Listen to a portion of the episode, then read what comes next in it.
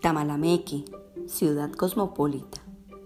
En Bartolomé, Leia Manuel.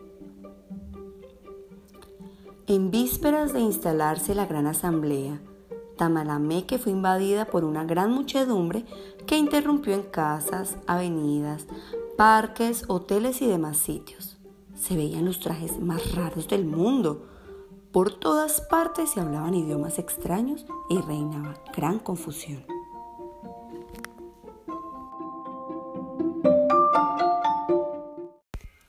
Realmente el pueblecito tranquilo se convirtió en una gran ciudad modernísima, como jamás pensó el ingeniero Comején. Muchos invitados deseosos de vivir como en sus respectivas ciudades construyeron sus casas de acuerdo con sus propias costumbres.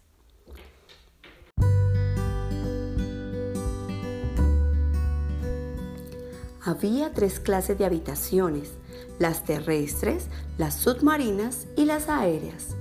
Las aves y los insectos voladores vivían por lo alto en los árboles y techos de las casas.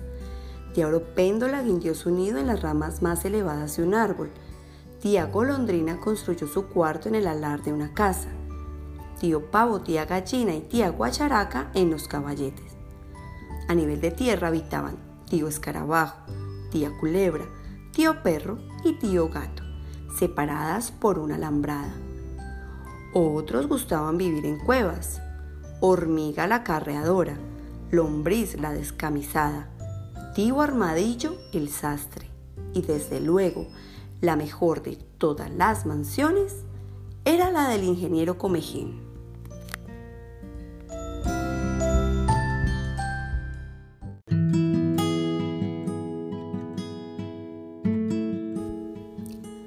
En el río Magdalena, unos vivían en la orilla y otros en mitad de la corriente. Tía Garza, la zancuda, aun cuando sabía que estaba prohibido pescar, se quedó en la orilla dispuesta a pillar el primer pez que pasara. Tío Cangrejo construyó su casa con dos puertas, una para cuando venía retrocediendo y otra para cuando llegaba de frente.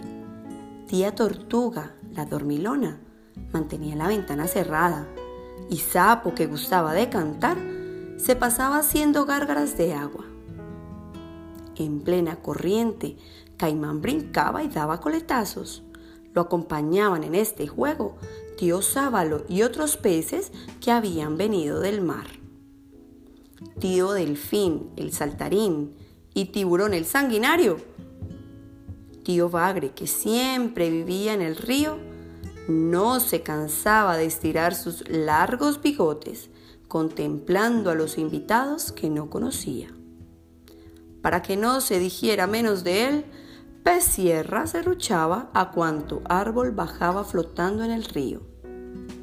Los peces pequeños, atemorizados de tanto alboroto, se mantenían en la orilla o bien profundo bajo en agua.